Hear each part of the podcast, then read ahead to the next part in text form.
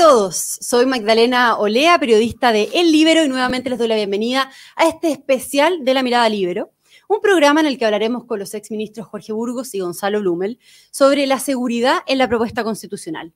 ¿Qué fue lo que pasó? Bueno, tras la creciente preocupación por la seguridad en nuestro país, la semana pasada un grupo de exministros de Interior, Carlos Figueroa, Edmundo Pérez Gonzalo Blumel y Jorge Burgos enviaron una columna a El Mercurio titulada eh, un, retroceso en seguridad pública, levantando las alarmas así respecto a la propuesta constitucional en materia de orden público que será sometido a plebiscito este 4 de septiembre.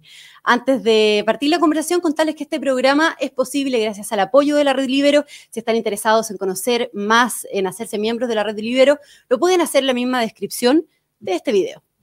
Muy bien, dicho eso, entonces vamos a saludar a los exministros el exministro de Interior y también exministro de Defensa, Jorge Burgos, y eh, también saludamos a Gonzalo Blumel, exministro de Interior también. ¿Cómo están? Muy bienvenido. Isexpress. Isexpress. Bienvenido. ¿Cómo está, Gonzalo? Hola, bien, bien, gracias. Gracias por la invitación. Muchas gracias. Jorge. Gracias, Magdalena, por la invitación. Habíamos estado ya, pero vía telemática con, usted. Ahora presencial. Así es. Hace un par de meses tuve una entrevista telemática. Gracias a los dos por estar acá en el estudio, por haber venido hasta, hasta el Libero. Bien, como decía, ustedes enviaron esta columna al Mercurio, eh, la que critica la propuesta constitucional en materia de seguridad pública, argumentando que, bueno, que, se elimina cualquier referencia al, concepto de orden público, se suprime el estado de excepción, entre otras razones, y me gustaría abordar eso, preguntarles eh, qué riesgos ven en materia de seguridad respecto a, bueno, qué pasa si se aprobara, digamos, la propuesta constitucional en ese, en ese término, digamos, qué alertas hay, qué riesgos ven para partir, Jorge. Bueno, eh, efectivamente con Gonzalo y otros exministros de, del Interior y Seguridad Pública, eh, en el caso de Mundo Pérez, porque Carlos Figueroa solo fue ministro, en ese tiempo se llamaba Ministerio del Interior nomás. Eh, este, mandamos esa columna que tú sintetizabas bien, pero quizás lo primero que a mí me gustaría decir es lo que decía en, en su comienzo esa columna. O sea, si hay alguna cuestión que hoy día las chilenas, los chilenos, los ciudadanos que viven en este país, eh, los tiene sumamente y profundamente preocupados con razón el tema de la seguridad. De la inseguridad para mirarlo desde una perspectiva negativa. Eh, eso no hay duda, no hay ninguna encuesta, estudio de opinión que no ponga en el primer lugar como una manifestación de, de lo que falta en nuestra sociedad, y lo que se está poniendo cada vez más complejo, el tema de la seguridad, el punto de vista de cómo mm. podemos ocupar nuestro espacio, podemos hacer una vida, entre comillas, normal. Eh, entonces, cuando un país eh, se vuelca frente a una oportunidad de tener una nueva constitución, eh, es una buena oportunidad justamente para hacerse cargo de los problemas que tiene una sociedad. Y en este tema, nosotros creemos que esta propuesta constitucional no es que no se haya hecho cargo, por último, se hizo cargo relativamente y mantiene, no tiene novedades, no, todo lo contrario. Se hace cargo, se hace descargo, diría yo, de la peor manera, en el sentido de ofrecer desde el punto de vista de las reglas constitucionales muchas más dudas que certezas. Y eso es lo que a nosotros nos llamó la atención poderosamente, donde están, por cierto, entre otros, los elementos que tú indicabas. Ya. O sea, vamos a quedar peor en materia de orden público. Desde el punto de vista de, lo que son las constituciones, son los grandes conceptos, los grandes principios que establece una ley para el, funcionamiento del país, obviamente que es una mala noticia y que eh, es peor que lo que tenemos hoy día. ¿Mm? Gonzalo Blumel, ¿cómo lo ves tú? Yo, yo, mira, yo quería, bueno, coincido con lo que dice Jorge, naturalmente. Eh, yo quería hacer una reflexión un poco más de fondo. Las constituciones, el constitucionalismo moderno se origina fundamentalmente eh, para brindarle protección a las personas, ¿no? Fijar las reglas del juego eh, y brindarle protección a las personas y proteger sobre todo sus derechos. Los derechos más importantes son el derecho a la vida, a la integridad física y psíquica. Eh, ese es el origen que de hecho se remonta hace mucho, muchísimo tiempo atrás, ¿no? Esta idea de, de Hobbes de que el hombre es lobo del hombre, que que si no hubiesen reglas, si no hubiese, digamos, eh, protección por parte de la autoridad estatal a las personas, la vida de las personas sería miserable. Y es verdad, lo que uno ve es que cuando retrocede el Estado de Derecho, cuando retroceden las reglas, eh, predomina la violencia se impone la violencia, la vida se hace más insegura y se hace más infeliz. Yo creo que un poco ese es el, primer punto, ¿no? obviamente estamos todavía muy lejos de eso, pero en el último tiempo se ha venido produciendo un retroceso progresivo. Eh, y creo que la Constitución nos hace cargo de ese punto que un poco lo que planteaba Jorge recién. Mm. Eh, eso como, como cosa más general, parece ser que ese tema, que es uno de los temas más fundamentales que puede tener una Constitución, quizá el principal gran consenso, que es que la violencia no es permisible eh, entre los ciudadanos y que el Estado tiene un rol fundamental en, en, tutelar la seguridad y el orden público, ante lo cual, digamos, no hay ninguna mención en el texto constitucional propuesto por la Convención. Eh, ahí hay un retroceso que es relevante y yo creo que ese es un tema quizás como más político-filosófico que hay que mirar con atención. Después, si quieres, hay una serie de temas más de detalle que podemos ir revisando, pero yo te diría que ese es el tema más importante, al menos, por lo menos en mi punto de vista. Ok. Vamos al detalle ahora respecto a, los aspectos que ustedes mencionan en la carta y también respecto a otros puntos que han llamado la atención. Por ejemplo, hace un tiempo el constitucionalista Sebastián Soto alertaba que en caso de aprobarse esta propuesta de nueva constitución, un condenado por homicidio, un narcotraficante o un terrorista, por ejemplo, eh, podrían ser candidatos, incluso desde la cárcel, eh, y cumpliendo así, digamos, su, pena. ¿Qué, pasa con esto? ¿Cómo lo ven? ¿Qué, qué ocurre con esta situación, ¿no? En específica, digamos, Jorge. Bueno, mire, ese es un tema yo lo he leído, también he leído el debate, he leído las normas. Eh, es un tema bien, a ver, hay que tratarlo a mi juicio con, con harta rigurosidad. Está re fácil para hacerle propaganda a la opción de que yo creo, eh, que es rechazo. Y decir, no, a partir de esta opción van a votar, el peor de los, de los condenados va a votar. Eso es medio discutible, o sea, no, con muchas normas no es categórica. Hoy día, quienes no pueden ejercer derecho a voto son las personas que están acusadas por eh, eh, eh, un delito que merezca una pena aflictiva, más de tres años. Esas personas, de acuerdo al actual texto, no pueden votar.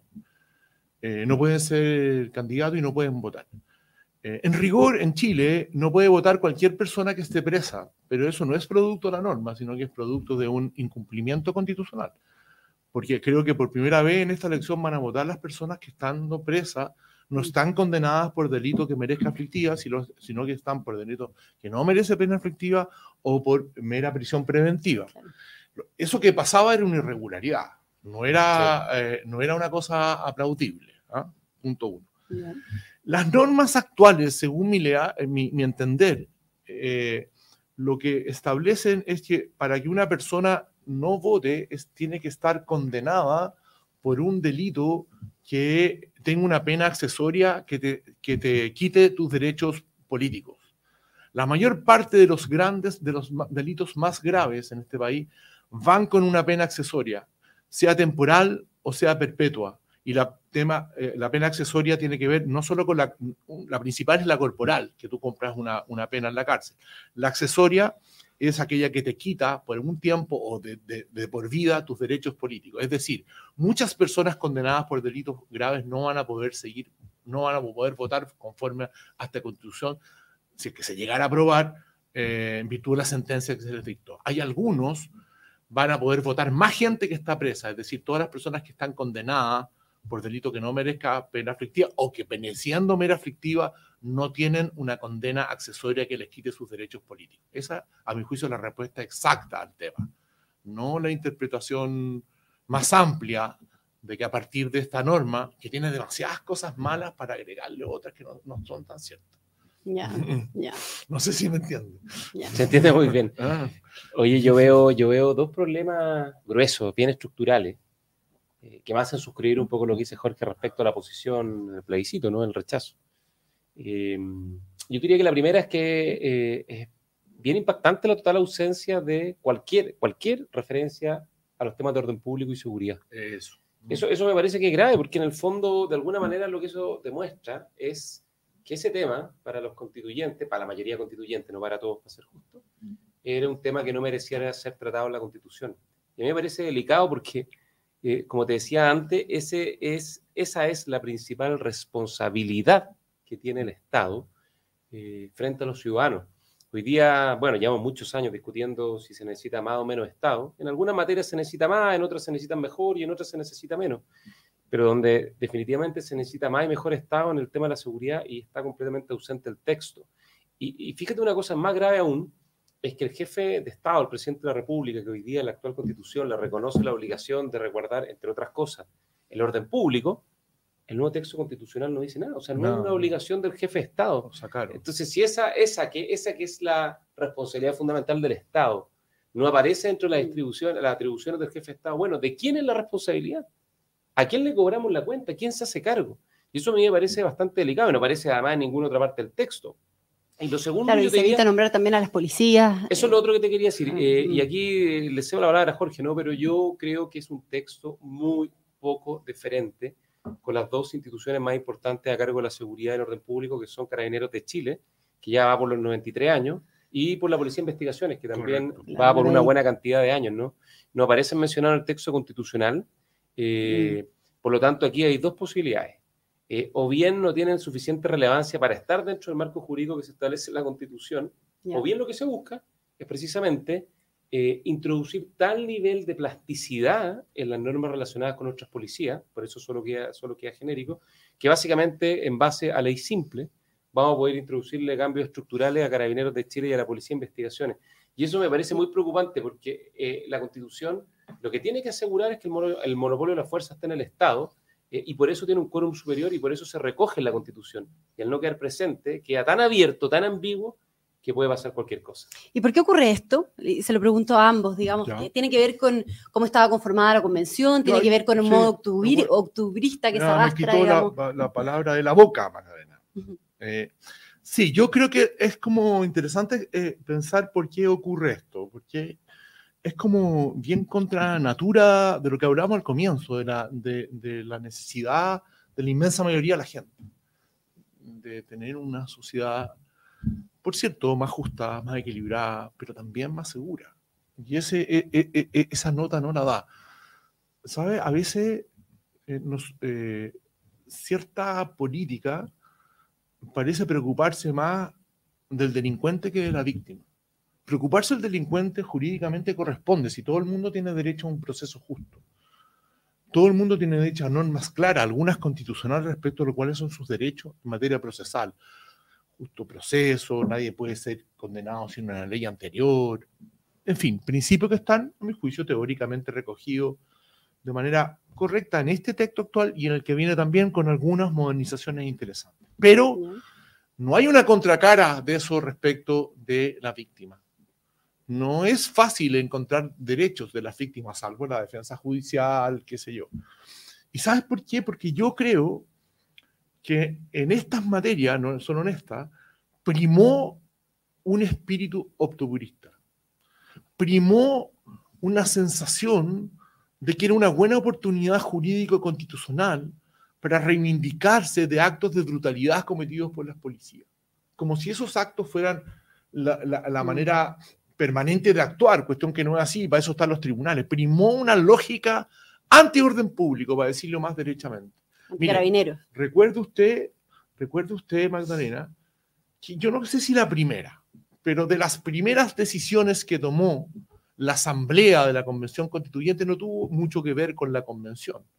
Fue una resolución que ob- obtuvo una amplia ventaja, no sé si dos tercios, pero una amplia ventaja para pedir la libertad de los denominados por ellos presos políticos de octubre y también de los denominados por ellos presos políticos, en este caso usaron la palabra Gualmapu.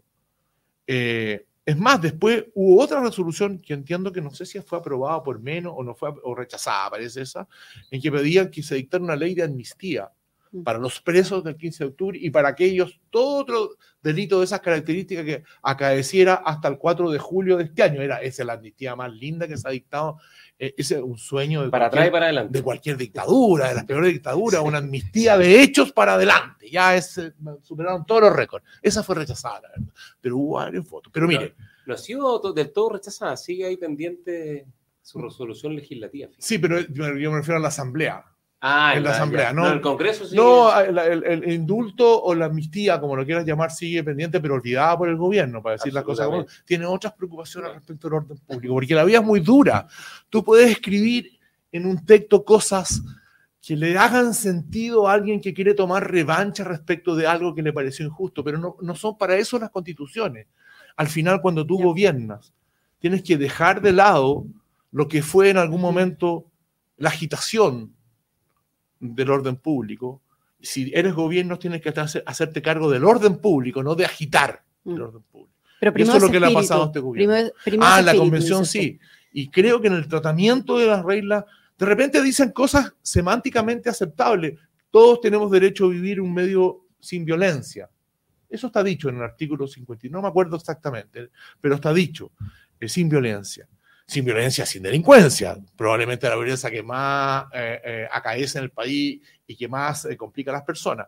Pero entre la declaración semántica de buenas intenciones, sin concreción de instrumento, hay un punto súper complicado de probar. Y la no concreción tiene que ver con lo que decía Gonzalo y lo que decía nuestra carta respecto al tema del orden público, respecto del tema del maltrato o el destrato a las policías, o respecto del tema, ¿no es cierto?, de eh, dejar, dejar sin instrumento Mm. eh, de excepcionales. Una sola última cosa. Mire usted, Magdalena, lo que significa si el, el, el, el, el, el- el- ¿cómo se llama? La prueba gana el 5 de septiembre.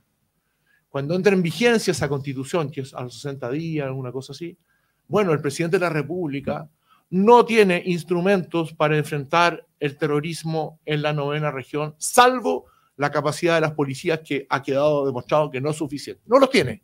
Se elimina el estado de emergencia, les- digamos. estado de El- emergencia. yo creo, yo- creo, yo creo que lo que hay en, en- en el texto constitucional es un reflejo de lo que fue la mayoría de la Convención Constitucional, que es un ánimo eh, de revancha, ¿no? Eh, un ánimo de revancha hacia, sobre todo el rol de las policías eh, y la obligación del Estado eh, respecto al orden público. ¿no? Yo creo que el octubrismo, el ánimo rupturista que ha predominado en Chile, que se ha ido apagando, ¿no? Que se ha ido diluyendo, pero que no ha desaparecido del todo ese ánimo rupturista, octubrista, eh, está bien impregnado en el texto. Y de hecho, si tú te fijas, pasa una cosa que refleja como entre la ambigüedad y la contradicción en estas materias, porque si bien no hay ninguna eh, referencia a carabineros de Chile en el texto constitucional, eh, las constituciones por definición son reglas e instituciones, derechos, reglas e instituciones. Eh, y dime tú si acaso las instituciones de seguridad pública no son de las más importantes, ¿no? Está el Banco Central, están la- los poderes del Estado, bueno, no están las de la seguridad pública, no está Carabineros, salvo por una mención. ¿Y qué mención se hace en el texto? La más discutible de todas, que es la posibilidad de acusar constitucionalmente al general director de Carabineros. Si hemos visto además lo mal que se ha usado esa herramienta, la forma irresponsable en que se han tratado las acusaciones constitucionales en los últimos años, imagínate tú esa atribución ¿no? Eh, en manos de mayorías políticas circunstanciales. Yo lo encuentro bien complejo porque puede introducir una cuota de inestabilidad y politización en el cargo. Y además porque me parece que no era necesario. Porque alguien te podría argumentar, bueno, yo me parece que tiene que haber una tienen que ser acusables constitucionalmente porque eh, tiene que haber control político, que eso está muy bien. Pero es que el control político lo ejerce el jefe de Estado. Pues el jefe de Estado, el general director de carabineros depende del jefe de Estado. Y por lo tanto, el, el jefe de Estado, el presidente de la República, siempre le puede pedir la renuncia a un general director. Entonces, eh, esta ambigüedad eh, eh, es, es curiosa, ¿no? Que por una parte no hay ninguna referencia, salvo entregarle a la mayoría legislativa la posibilidad de acusar constitucionalmente a carabineros Gonzalo, de ¿y- Chile. ¿Y cómo afecta este enfoque y esto que estamos conversando a la democracia finalmente? Es que yo creo que, a ver, la democracia en el mundo y en Chile no está gozando de buena salud, eso es bastante evidente. Esto no es un caso solo chileno, ¿no? Es un fenómeno bastante más global, es cosa de mirar Freedom House, que ya más de una década acumula retroceso en, en los índices de democracia a nivel global. Pero si hay algo que sustenta eh, la esencia de la democracia, constituye la base de la democracia, es eh, asegurar el orden público, la seguridad y la eficacia del derecho, que es fundamentalmente el rol que tienen eh, las policías y carabineros de Chile en particular. Tú sabes que el actual texto constitucional define el rol de las policías, el rol de carabineros de Chile y le otorga la responsabilidad de resguardar el orden público, la seguridad y la eficacia del derecho. Y precisamente al no haber seguridad, al no haber orden público, lo que se deteriora es la eficacia del derecho. Y al deteriorarse Mm. la eficacia del derecho y el Estado de Derecho en su conjunto, bueno, vivimos, como decía, como decía Hobbes, ¿no? Una vida más miserable, una vida más pobre. Eh, ¿Y creen que se puede llegar a un acuerdo para reformar estos aspectos en materia de orden, en materia de seguridad? Eh, antes del plebiscito, digamos, ¿ven, ¿ven viable esto de aprobar para reformar o luego de las declaraciones del Partido Comunista, Guillermo Tellier, eh, que subrayó que no están dispuestos, digamos, a, llegar a, cambios estructurales? Eh, eso, esa opción no la ven viable, Jorge. A ver, mira, yo creo que mm, la, mejor forma de, de cambiar lo que nos ofrecen, que creo que es deficitario. Me carga eh, calificar excesivamente las cosas, pero lo que nos ofrecen es una mala constitución, a mi juicio, en su matriz. Como toda obra humana, tiene aspectos rescatables, muy rescatables. Y, creo que uno de los problemas que tuvo la, la, oferta que nos hacen es que no... Este mismo octubrismo en tema de seguridad también estuvo que ver en la matriz, o sea, que, hay que había que refundar el país. Este país hay que hacerlo de nuevo. Mm. una norma... A partir de cero, hoja blanco. Exacto, una, una norma constitucional en la pirámide de las normas jurídicas, en la punta, que refunde el país. Y hay que refundarlo, entre otras cosas, porque esta generación es superior moralmente a las anteriores. Entonces, hay una construcción. Si en definitiva estas cosas no son casualidad. Pero bueno, como todo en la vida, eh, eh, es bueno, pero no tanto. Entonces, el, el, texto tiene graves problemas. Tiene graves problemas que yo creo que es sabio el país. Eh, la gente, la inmensa mayoría, bueno, no sé si la inmensa, pero la mayoría que hoy día se convenció que hay que rechazar esto, es sabia diciendo, mira, eh, mucha de esa gente quiere una nueva constitución. La inmensa mayoría de los que queremos rechazar queremos una nueva constitución. Mm. Estamos súper claros que el texto actual ya no sirve. Sirvió en un momento dado, permitió el disfrute de derechos en un momento dado. ¿Para qué vamos a la historia que hubiera sido mejor modificarlo antes? Mucho mejor. Hubo porfía en eso, brutales porfías. Eh, no se hizo. Eh, la idea de una nueva constitución surgió, como han surgido muchas veces, de la peor manera, de un, de un, de un hecho social complejo. Y que hubo, y fue inteligente lo que le dieron esa salida. Pero lo ideal es que no hubiera salido así. Pero, pero aprobar para reformar es una solución parche. no, ya voy, pues, todo esto es para introducción. Ya le he dicho que la mejor forma para tener un nuevo texto, que es lo que queremos la inmensa mayoría de los chilenos que van a votar rechazo y los que van a también, es rechazar esta propuesta y construir, darnos una nueva oportunidad, oportunidad que ya está claro en que fracasó la convención. Porque gane el rechazo, gane el apruebo, va a ser, va a estar el país más o menos dividido. Fracasaron. Se dilapidaron un 80% de los votos. Lo dilapidaron, no votaron por el octubrismo, por el excesivo entusiasmo, porque nos toca a nosotros, porque somos superiores moralmente, por lo que sea, lo digo a Pilar. Dicho eso, yo creo que la mejor forma del rechazo, creo que eh, cuando, cuando uno ve algunas de las propuestas de apruebo para reformar, hoy día veía una propuesta de constitucionalista de la democracia cristiana, 16 puntos que hay que reformar, algunos muy básicos, mire, eh, es mejor intentar hacerlo, no se puede parchar una mala propuesta eh, además, yo tengo serias dudas que algunos sectores que están, los hay también, fascinados con lo que se parió, vayan a querer cambiarlo. No tiene mucho sentido. Entonces, no nos confundamos. Busquemos un acuerdo, puede ser acuerdo desde ahora, pero para trabajar sobre la base que va a darse una nueva oportunidad. Eso sí que es importante, que el 5 de septiembre la política chilena sea capaz de ponerse de acuerdo, hayan estado por el acuerdo, por el rechazo, en una propuesta para construir una nueva, primero, primero política, primero jurídica, después política para construir una nueva constitución que así produzca el entusiasmo de la inmensa mayoría. Perfecto. Para ir terminando, Gonzalo, bueno, si quieres eh, comentar algo al respecto y también cómo interpretas o cómo has visto tú esta preocupación del gobierno últimamente por el tema de la seguridad. Eh, cuando estamos bueno, un mes del plebiscito, menos de un mes del plebiscito y, considerando además que la, seguridad es la principal preocupación de las personas, también se ve eso reflejado en las encuestas, ¿no? Eh, y me refiero también, por ejemplo, a proyectos como la indicación, o sea, las indicaciones al proyecto eh, que crea el nuevo Ministerio de la Seguridad Pública que se presentó la semana pasada, en fin, ¿no, Gonzalo? Sí, a ver, primero una cosa breve respecto a lo que dijo Jorge, ¿no? Yo creo que que es difícil que haya una voluntad real de cambio eh, con el nuevo texto constitucional, porque primero los mecanismos son más complejos, ¿no? Si no hay dos tercios, que es un quórum altísimo, tiene que haber un plebiscito. Y segundo, porque no es creíble esa voluntad, ya lo ha expresado el presidente del Partido Comunista y varios más, ¿no? Em, a ellos les gusta este texto constitucional, ¿por qué lo van a cambiar?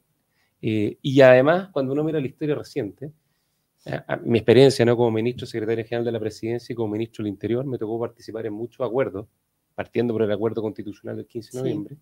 El Partido Comunista fue súper coherente, se restó de todas las instancias de diálogo y búsqueda de acuerdos, mm. incluyendo el acuerdo constitucional. ellos lo rechazaron en su momento, dijeron que era una cocina espuria a espaldas de la ciudadanía, eso dijeron. Y ahora se tomaron el proceso, lograron hábilmente conquistarlo, eh, redactar un texto a la medida de sus intereses, mm. Eh, y obviamente es difícil que haya voluntad de cambio, por lo tanto creo que la prueba para reformar es, en términos metafóricos, literarios, un oxímoron, ¿no? Es algo que no, que es tan contradictorio que no, que no tiene sentido. Además, yo me pregunto, si me dicen, bueno, la constitución es la casa de todos, y los planos, la casa, perdón, está construida, eh, con la cocina en el segundo piso, los baños en el subterráneo, las piezas en el patio, bueno, ¿sabéis qué? Mejor hagámosla de nuevo porque eh, eh, es tan costoso remodelar lo que está tan mal estivado, tan mal elaborado, que es muy difícil, ¿no? Entonces, yo creo que no tiene mucho sentido perseverar en esa línea y sí comparto lo que dice Jorge, que sí se puede pensar en acuerdos para que a partir del 5 de diciembre, una vez que gane el rechazo, eh, se pueda iniciar un proceso acotado que recoja lo mejor de lo que está en este texto, que incorpore acuerdos, otras propuestas anteriores, como la propuesta de la presidenta Bachelet y varias más que puedan haber. Y lo que tiene es bueno la actual constitución, si la por actual tiene cosas muy buenas, incluso en su texto original. O sea, no partir de cero, de hoja en blanco. No, es que las constituciones nunca. La 25. Yo, en una cosa que quería hacer un punto de lo que dice Jorge, a mí no me complica tanto esta idea de que la constitución eh, actual vayan a ser. El proceso constituyente va a seguir y, posiblemente a ganar el rechazo y vamos a tener que tener como un segundo, un tercer tiempo. A mí no me complica tanto que surjan de la confrontación, porque nuestra historia ha sido así, ¿no? El 25 fue lo mismo, ¿no? El, eh, eh, la, el 33 surgió, digamos, de una guerra. Del Sky. Exactamente. Por lo, tanto, yo no le veo tanta complicación a eso. Lo que sí es preocupante es que este espíritu pendenciero y confrontacional se mantenga y que haya minorías que logren que eso se imponga. Respecto a, para cerrar solamente lo que tú dijiste del de, eh, gobierno actual y el tema de la seguridad pública, mm. creo que no tenemos mucho tiempo para profundizarlo. Solo creo ver eh, una, una, cosa que es terrible en política, que cuando tú dices una cosa y tienes que hacer otra, eh, el costo en términos políticos es muy alto, ¿no? Eh, rechazaron todas las leyes necesarias que hoy día están buscando. Eh, algunas autoridades, por supuesto, votaron en contra de la, todas las autoridades de gobierno en, acusaciones constitucionales producto muchas veces del ejercicio de las facultades. Yo me acuerdo, por ejemplo, bueno, ministro de Interior, Andrés Chávez, que el caso de, Felipe Guevara también, que fue... Pérez que no lo renunció para que no lo... A Víctor Pérez también. una, una autoridad de este gobierno dijo algo así como, bueno, el presidente Piñera está gobernando eh, con un balón de oxígeno que son los estados de emergencia y hoy día lo piden cada 15 días. Entonces, en eso hay que ser muy, muy cuidadoso, ¿no? Que en política y para comer pescado hay que tener mucho cuidado. Jorge, ¿querés agregar alto, algo, digo, para finalizar? No, agradecer eh, al libro y ojalá que, sirva para que meditemos bien lo que vamos a hacer el, el 4 de septiembre. Las dos opciones son legítimas. Sucede que una le da una esperanza al país la otra nos mete en un camino muy complicado. O puesto eh, en español y más simple, las dos opciones son legítimas, pero una es buena y otra es mala. muy bien, muchas gracias entonces Gonzalo Blumel, eh, Jorge Burgos, a ambos por haber venido hasta acá a conversar de este tema tan relevante, ¿no? De cara al plebiscito del 4 de septiembre. No, gracias a ustedes y saludos a los que están viendo. Chao. Muchas gracias y nos encontramos en un próximo especial Mirada Libre.